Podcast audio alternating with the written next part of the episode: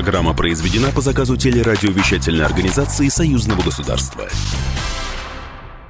Здравствуйте, в студии Екатерина Шевцова, и вы слушаете программу «Наши люди». Это программа о самых важных событиях из жизни союзного государства. Полгода осталось до открытия мемориала советскому солдату под Оржевом «Финишная прямая». В подмосковной мастерской отливают бронзовые части памятника. Закончена работа по созданию каркаса для листов стали, на которых будут высечены фамилии красноармейцев, павших в сражениях под Оржевом. Открыть мемориал планируют к 75-летию Великой Победы. Как идут работы на площадке? Поговорим об этом в сегодняшней программе. Ну а начнем мы, как всегда, с важных событий событий этой недели.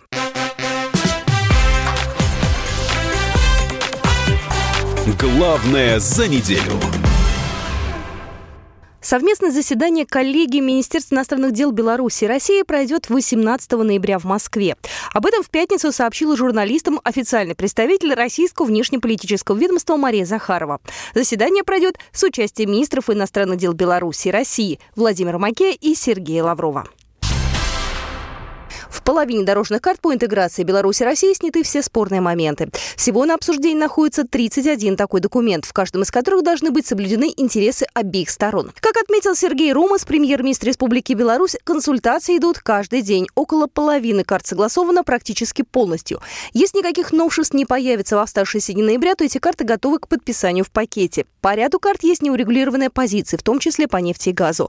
Но там нет нерешаемых вопросов. Мы договорились с моим российским коллегой Дмитрием Дмитрием Анатольевичем пройтись по всем этим картам и постараться максимально снять разногласия. Президентам мы не можем вынести тот блок разногласий, который есть сегодня. Это не неразрешимые вопросы. Они вставали в наших взаимоотношениях с Россией раньше. Думаю, найдем развязки.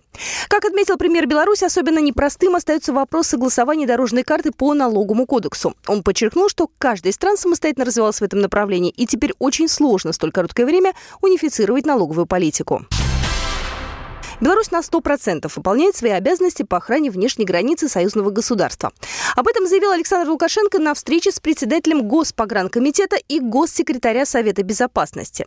Напомню, в 1995 году две страны подписали договор, который предполагает совместную охрану границы и автоматически продлевается каждые пять лет.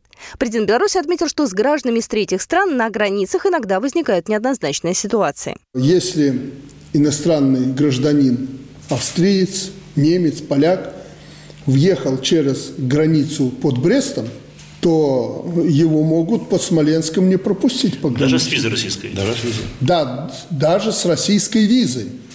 Его возвращают назад, давай ты там езжай через литовско- или латвийско-российскую границу, или же через странно, украинско-российскую границу.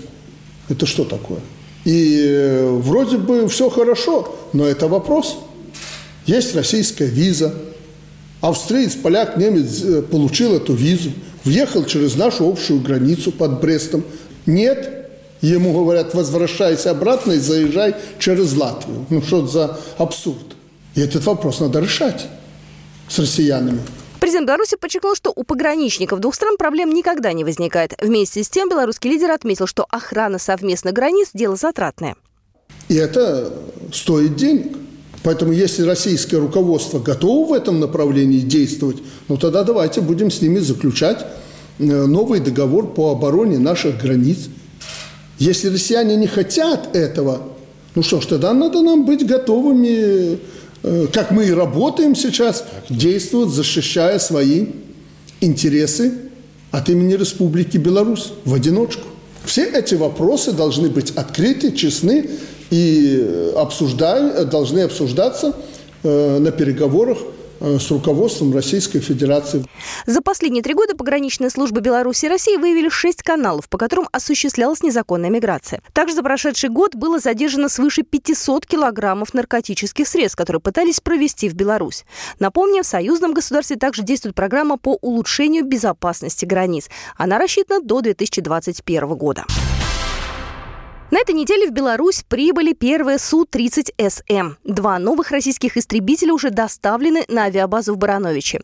Еще две машины поступят до конца этого года. На сегодняшний день это самый современный самолет в линейке Су-30. Всего в Беларусь планируют закупить 12 российских истребителей. В пресс-службе Министерства обороны республики отмечают, что они значительно повысят боевой потенциал вооруженных сил. Новый самолет увеличит возможности по прикрытию войск и объектов от ударов с воздуха, патрулированию воздушного пространства и помогут будут решать задачи боевого дежурства. О необходимости перевооружения военно-воздушных сил рассказал Станислав Зась, государственный секретарь Совета безопасности Беларуси. Надо сказать, что э, необходимость э, перевооружения наших военно-воздушных сил на новые самолеты, она сформировалась достаточно давно. И она была вызвана тем, что э, те истребители Ми-29, которые и в наши дни являются эффективной машиной боевой, но они уже подошли к рубежу исчерпания своего ресурса. В ведомстве также сообщают, что контракт на поставку российских истребителей был заключен еще в 2017 году. И теперь в течение следующих двух лет военно-воздушные силы и войска ПВО Беларуси будут пополняться одним авиационным звеном из четырех самолетов в год. Сотрудничество белорусских и российских ученых в рамках союзного государства дает жизнь новым проектам. Представители Министерства здравоохранения двух стран встретились на совместной коллегии, чтобы обсудить перспективные совместные разработки. В центре внимания стволовые клетки – уникальный строительный материал организма. Обновление и восстановление тела – их заслуга. К тому же стволовая клетка способна превратиться в любую другую клетку органов и тканей. К сожалению, в процессе старения организма их количество уменьшается. О достижениях медицины рассказала Вероника Скворцова, министр здравоохранения здравоохранения России. За последних несколько лет регенеративная медицина вышла совершенно на другой уровень. Очень много есть уже возможности создавать искусственные эквиваленты органов и систем человека, и искусственные покрытия, и скефолды для внесения адресных лекарств на основе клеточных структур. Успешно отработанная пятилетняя программа по стволовым клеткам будет продолжена с ориентацией на регенеративную медицину. Российские и белорусские врачи уже сотрудничают в области борьбы с онкозаболеваниями, но есть и новое направление создания онковакцин. Есть новые методики лечения рака. Ее особенность в том, что она позволяет перепрограммировать собственные иммунные клетки человека за пределами его тела. Кроме того, медики двух стран заинтересованы усилить взаимодействие в сферах неврологии и нейрохирургии. О сотрудничестве рассказал Владимир Караник, министр здравоохранения Беларуси. Мы обсуждали тоже совместные проекты, где будут участвовать ученые двух стран для того, чтобы и ускорить, повысить качество нашей разработки. Мы в этом плане движемся, понимаем приоритет абсолютно правильно. Я думаю, что обмен наработками не заставит себя долго ждать. Это и дендритные клетки, и вакцины, и генная инженерия. Спектр обсуждений очень большой. Среди множества проблем, над решением которых врачи двух стран будут работать вместе, есть еще одна весьма актуальная. Это микробная резистентность, то есть устойчивость микроорганизмов к медицинским препаратам. Для борьбы с этим явлением потребуется применение комплексных методов. Белорусская делегация во главе с послом Беларуси в России Владимиром Симашко была на этой неделе с визитом в Калининградской области, сообщает пресс-служба диппредставительства. На встрече с губернатором Калининградской области Антоном Алихановым Владимир Симашко озвучил направление для развития сотрудничества.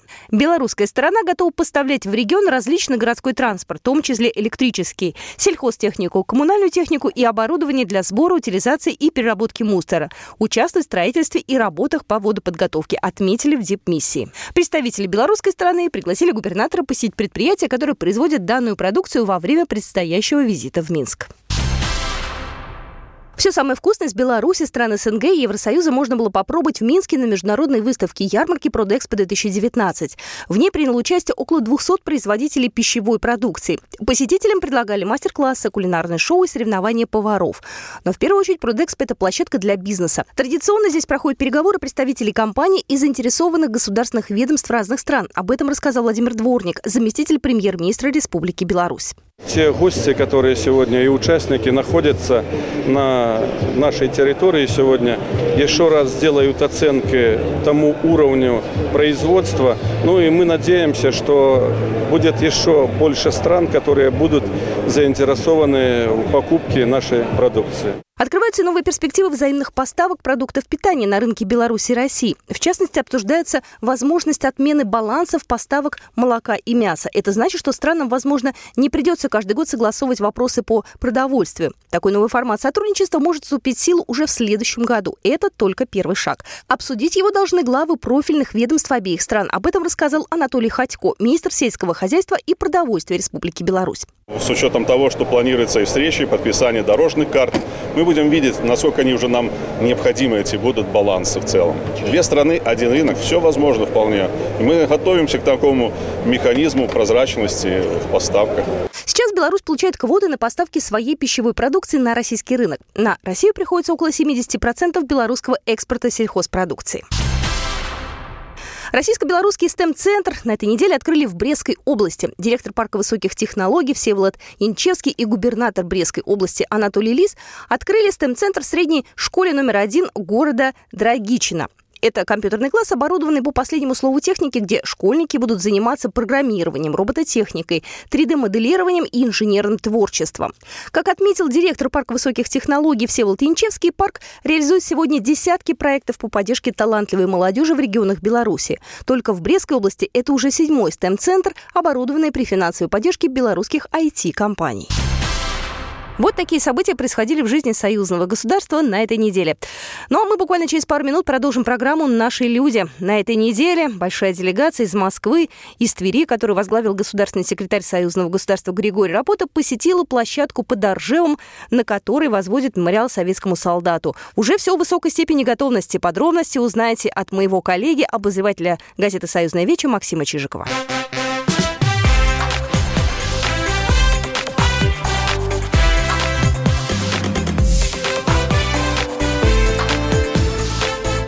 Наши люди.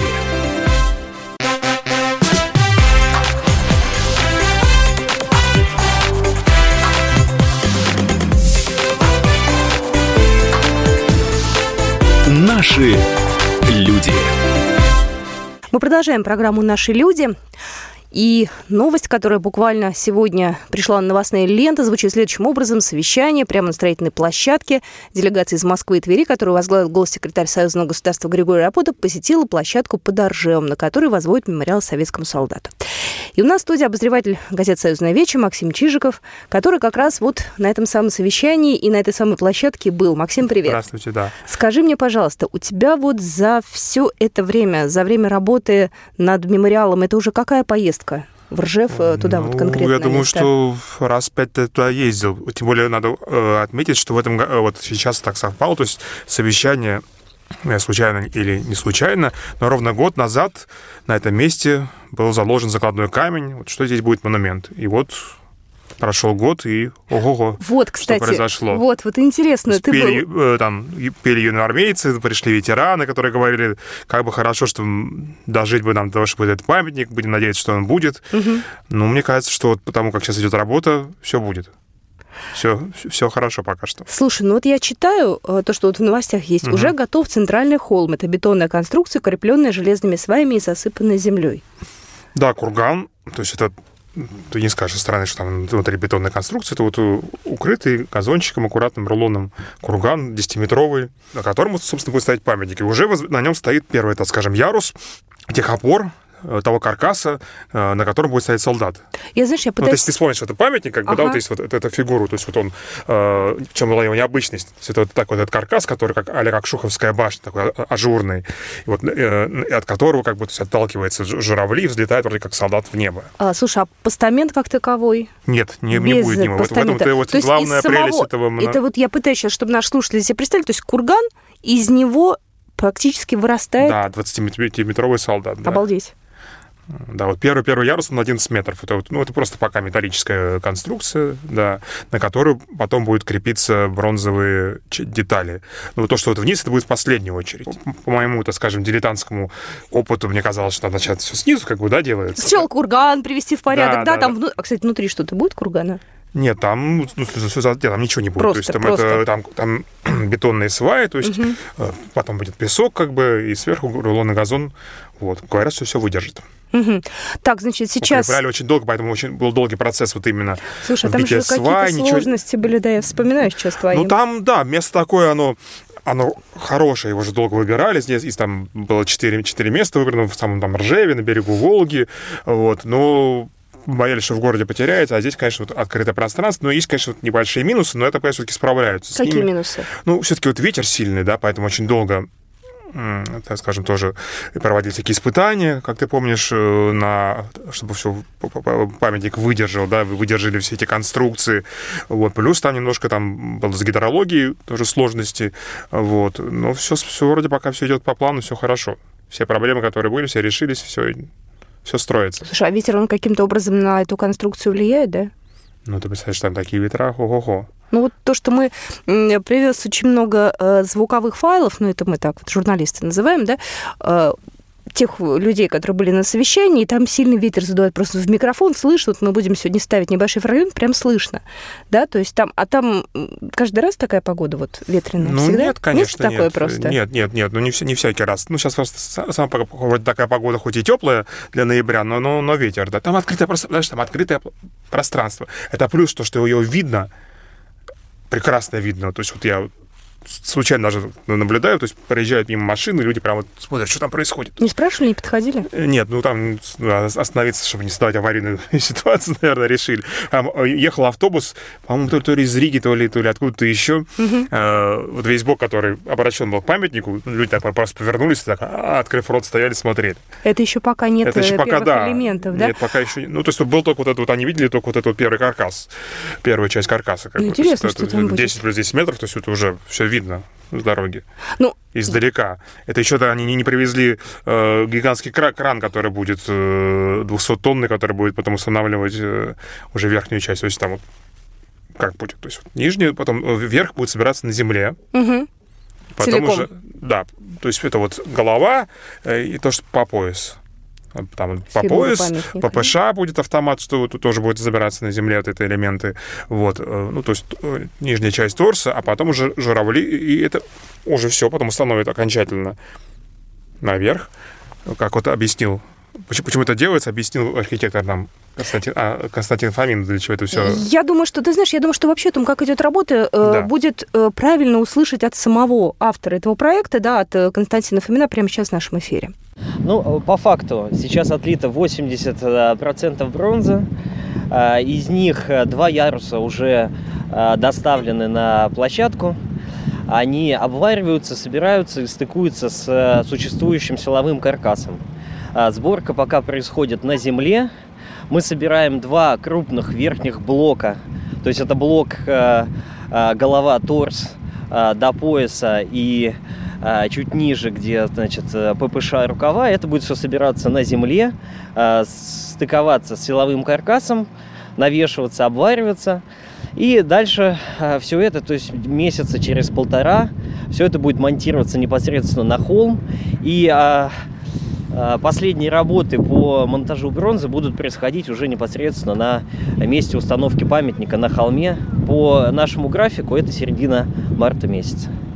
Значит, место сборки, оно будет огорожено. А, температурный режим нам э, нет необходимости какой-то соблюдать особенный. То есть, в принципе, обварка бронзы и черного металла может происходить и при минусовых температурах. Необходимо только а, оградить территорию, ну, чтобы там не продувалась она, ветер не мешал э, рабочим, а так, собственно, минусовые температуры не помеха.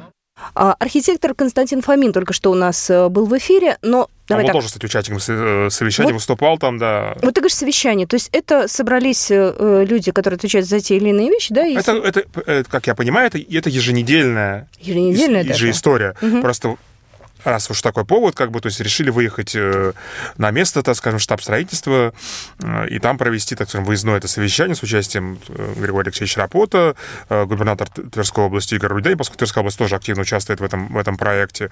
Министерство культуры в лице замминистра культуры Николая Овсиенко, тоже активный участник, представители угу. Российского военно-исторического общества, плюс все службы, которые связаны с, с возведением этого памятника, то есть там уже на месте подрядчики, представители компании компании МСУ-1, и, и, так скажем, представители региона, которые отвечают за какие-то вещи, там, ну, какие-то решать проблемы на месте. Там. Ну, такая рабочая история. Да, да рабочая история. Перевести, например, э, части, какие-то детали с одного места с другой. Забавная история, не знаю, слышала или не, не слышала, что когда э, часть каркаса возили заводы в Белгороде, пришлось разбирать часть э, цеха, такая здоровая была, и разбирать, так скажем, въездную группу в это предприятие.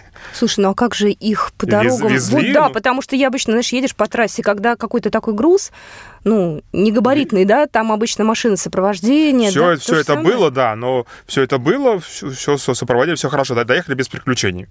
Вот. А бронзу возить проще ее возить. Все-таки Солнечногорск и Ржев это не, не, не так далеко, это все-таки не Белгород. Ну, мы сейчас с тобой поговорим про бронзу. Я предлагаю сейчас услышать в нашем эфире замминистра культуры Российской Федерации Николай Овсиенко. Он подвел некие итоги совещания. Прямо сейчас в нашем эфире вот фрагмент его комментария. Союзное государство России и Беларуси является одним из э, соавторов, так сказать, этого огромного проекта. Игорь Михайлович Рудени, сегодня губернатор Тверской области, тоже здесь со своими службами, потому что огромная э, ответственность на них лежит по э, благоустройству, по стыковке э, участка ответственности мемориала и э, значит, Рожевского района Тверской области. То, что мы сегодня констатировали и доложили об этом э, значит, э, Григорию Алексеевичу, э, мы вышли на практически точное исследование графику работ. По благоустройству и озеленению работы будут завершены до 1 декабря на тех секторах, которые не предполагается использовать для монтажа памятника. Возвращаемся к бронзовым деталям. Их будут... Тем более, их вот только-только вот первые уже привезли с производства ага. на место, то есть началось еще вот еще один, грубо говоря, повод, прошел вот год, и вот уже начали лить, э, так сказать, не, не, не просто лить, монтировать, сваривать э, бронзовые детали, это будет как раз первым, первым привезли пояс солдата, который его солдатский а почему пояс. так? Ну, вот посчитали, что вот это как бы такая середина, уже пойдут уже вверх дальше. То есть у нас, получается, работы над памятником ведутся в разных местах. Абсолютно, да. А, ну, про Москву мы молчим сейчас. Москва – это такой идейный центр, это понятно. Со, это вот реально Тут такая творческая вот мастерская со- находится. Союз, союзная стройка абсолютно да. такая вот российская, такая вот, как, как старые добрые, старые добрые времена, потому что вот, значит, как ты правильно сказал, в Москве мозговой центр. Тверская область — это место, где это будет возводиться, и область активно тоже участвует, там, там что материалы дают, да, там, песок из карьеров привозили, это Тверской песок, который вот насыпался курган, а, земля Тверская, получается, ну, во, во, во всех смыслах, да. А, в Белгороде а, делали каркас, на который будет э, свариваться бронзовые детали. Литье происходит в Московской области, в Солнечногорске. А еще одна очень немаловажная часть э, монумента — это входная группа, э, бетонные, э, бетонные стены, на которые будет, будут монтироваться листы с картеновской стали. Их, их делают в Санкт-Петербурге. То есть вся страна, считай, как бы, да, ну, по крайней мере, европейская часть задействована. Нет, вся страна задействована, поскольку э, пожертвования идут. Вот про пожертвования и про прочие интересные моменты мы расскажем в следующей части нашей программы. Будьте с нами, вы слушаете программу «Наши люди», и сегодня на студии Максим Чижиков, обозреватель газеты «Союзная вечь».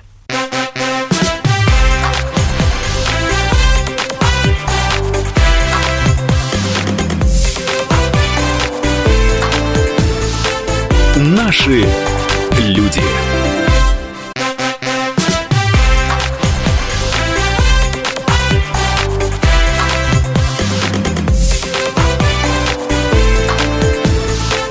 Наши люди.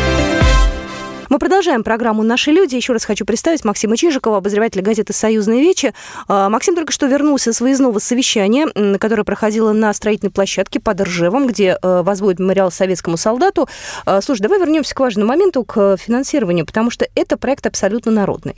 А, здесь э, деньги союзного государства, ну, конечно, да, да, да, то есть большая часть, но, тем не менее, остальные деньги были, так скажем, распределены между разными участниками. То есть и Тверская область несла свою лепту. Ну, эта область, она вносит, вот, во-первых, она предоставила этот участок, она помогает с коммуникациями, то есть инженерные коммуникации, это все за счет э, области. Она вот сейчас занята, как рассказал губернатор, тоже очень многие вещи делаются, вот, например, дорога, тоже немаловажно, чтобы сюда смогли подъезжать э, экскурсионные автобусы, экскурсии. Это то есть это, образно говоря, за счет, это они финансируют, да, представители Тверской области, сама ну, Тверская область? Да, да, вот, вот, вот, вот эти бюджет. вот, ну, то есть выделяется, то есть вот, например, союзный бюджет идет исключительно вот на, на памятник. На памятник. Да.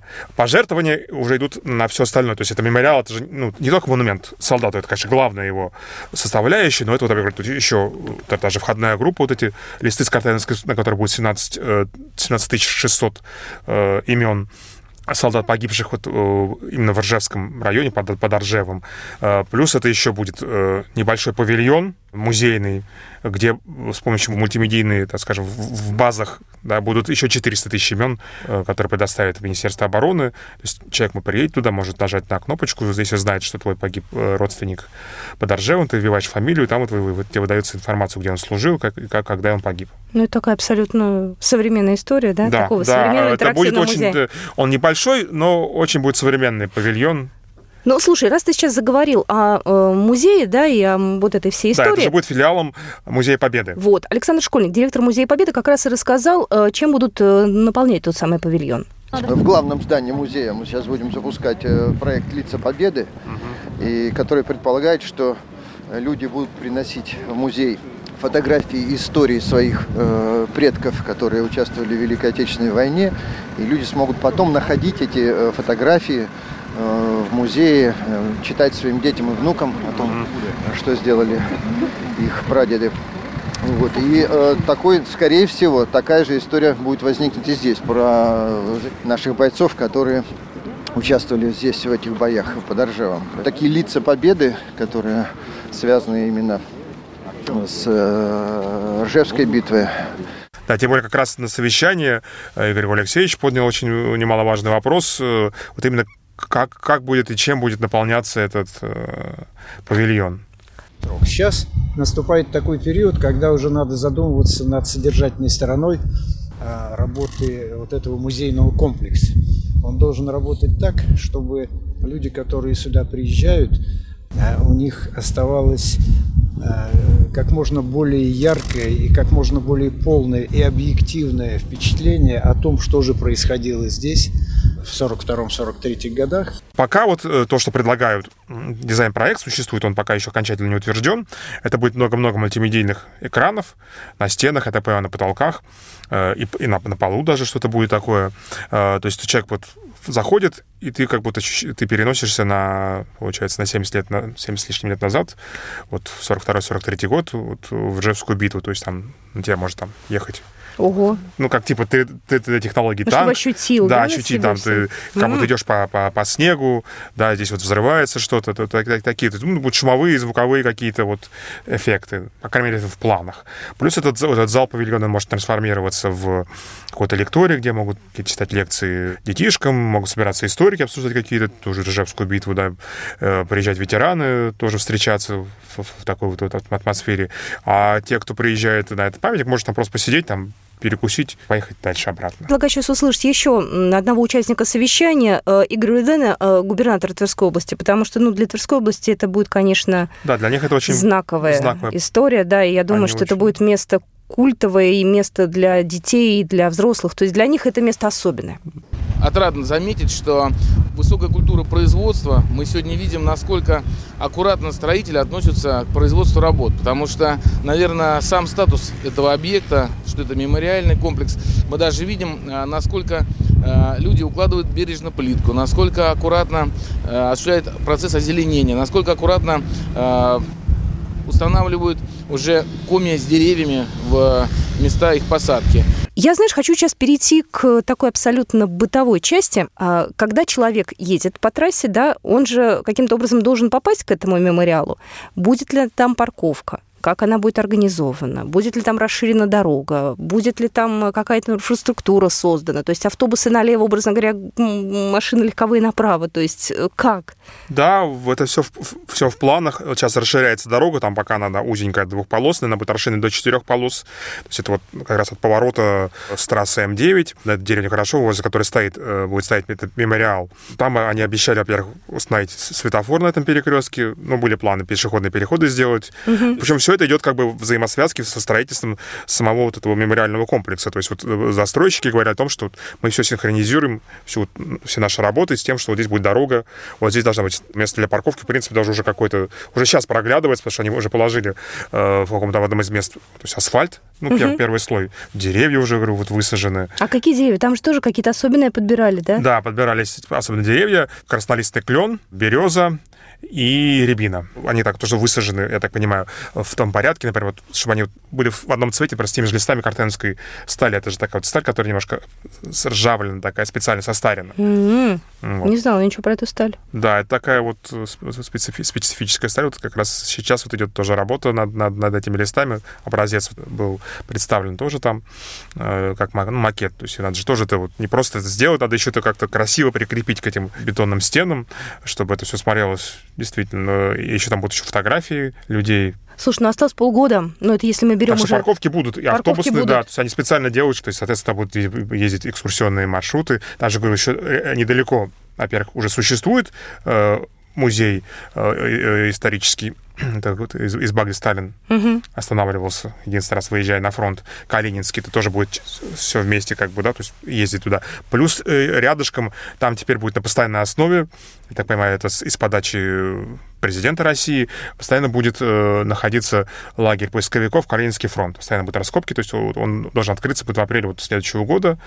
Вот, и это все будет тоже вот единая как бы такая вот концепция. При этом, как я понимаю, что вот откроется монумент, угу. Э, мемориал, но вот в планах, как мне говорил и архитектор Константин Фомин, и как бы сами тверичи не против. Пока, правда, это все такая устная концепция, то есть и дальше развивать эту территорию. То есть там будет еще больше и больше большой музей с, с находками, вот этими раскопками на этом Калининском фронте. Там будет, возможно, и какая-то часовня построена. все же надо делать рядом. Там площадь, площади это позволяют, как бы. А вот жители деревни Хорошова, они, э, я так думаю, что они-то как раз э, ждут этого, не дождутся, потому что до этого она была одна из многих деревень, да? Ну, то есть каждая деревня Тверской области, конечно же, под Ржевом она, ну, условно говоря, земля деревне, помнит, кажд... это все мы понимаем. Да, Но у них особенная памятник. миссия получается, да? Получается да? Особая, там да, большая вообще деревня, народ-то много живет? Достаточно большая. А люди вообще там приходят, говорят, то есть они, то есть кто-то работать, наверное, будет, да, там, возможно? Ну, возможно, да, я так Наверняка подозреваю. Ну, по крайней мере, глава района, он там постоянно приезжает, ага. Э, Ржевского, то есть он, он говорит, я каждый день там бываю, даже в выходные приезжаю, смотрю, как это все. Слушай, ты понимаешь, что ты причастен уже к истории? Ну, то есть ты да. видишь то, что потом будут, я не знаю, годами, веками, наверное, да, люди А потом, кстати, все говорили, и начиная от, от застройщиков, то есть, ну, начиная от архитектора и, и скульптора, мне кажется, все это, все это очень понимают, что это какая-то большая, все говорят, это большая социальная миссия. Все сразу вспоминают, что у меня там тоже там деды прадеды воевали, как угу. бы, ну, не под Ржеву, но неважно где, то есть это не принципиально. Это памятник, в принципе, советскому солдату, который у нас в России, в Советском Союзе не было. Вот есть великая там величественная родина-мать, да, есть там воин Алеша, это в Болгарии, Болгарии, да. Есть солдат, который там с девочкой, да, в Германии, в Трептовом парке, да. В России, ну, я не вспомню, помню памятник такой вот, э, но это вот такой действительно... Собирательный образ такой, Собирательный знаешь, образ, образ, ну... Всех солдат, Прямо скажем, погибли. что, да, образ солдата это не, не отрицает, что там это, это может быть офицер, то есть воин. Ну, понятно, понятно. Генерал, он, когда, когда идет в бой, он как рядом с солдатами, он тоже, в общем-то, да, становится солдатом, да. То есть это вот памятник всем погибшим э, здесь под Оржевом, всем, вот, кто пролил кровь, кто, да, вложил свою гигантскую лепту в эту победу. Чтобы наши слушатели могли посмотреть, как это, они могут выйти на сайт э, Союзного Веча. Они могут посмотреть, там же очень много было заметок, просто вы можете в архиве поискать. Да, обязательно поищите на Адрес сайте. Адрес напомни Союзного Веча. Э, Союзвеча.ру Ру, да. Плюс э, при желании вы можете посмотреть на сайте э, Российского военно-исторического общества. Даже есть камера, которая в, реальном, в режиме реального времени показывает, как идет стройка. То есть люди даже могут видеть, куда, вот если они вложили деньги, что это, это реально идет стройка, что вы не просто так положили свои там, э, там 100 даже рублей, 500, молодцы все, как бы, то есть, да, кто там вложил там 150 миллионов, там вот филармония 5 миллионов, потом э, благотворительный был концерт. Кстати, недавно тут э, казахи тоже присоединились к этому проекту, тоже внесли свою лепту. Ну, то есть абсолютно интернациональная да, ну, история. Ну, там же интернационально было абсолютно. Все эти дивизии, которые стояли там, они там, из Урала, да, из, из других регионов белорусов много. Ты знаешь, мы с тобой еще встретимся до конца года. Будет ли еще аналогичное совещание, или это уже было финальное на этот момент? Ну, есть э, разговор, потому что еще в декабре съездить, посмотреть, как там происходит. Вот, то есть вот до конца же декабря определенная э, категория работ должна быть выполнена, особенно uh-huh. по благоустройству. Вот выпадет снежок, посмотрим, как это будет в снегу смотреться. Сейчас там все как зеленая травка. Там, ну, то есть, возможно, будет в декабре, может быть, может быть, в январе. Ну, ты придешь, расскажешь тогда еще раз. Да, да, еще раз хочу сказать большое спасибо. Обозреватель газеты «Союзная вечь» Максим Чижиков был на студии. Ну и на этом программу мы заканчиваем. Всего хорошего мира вам.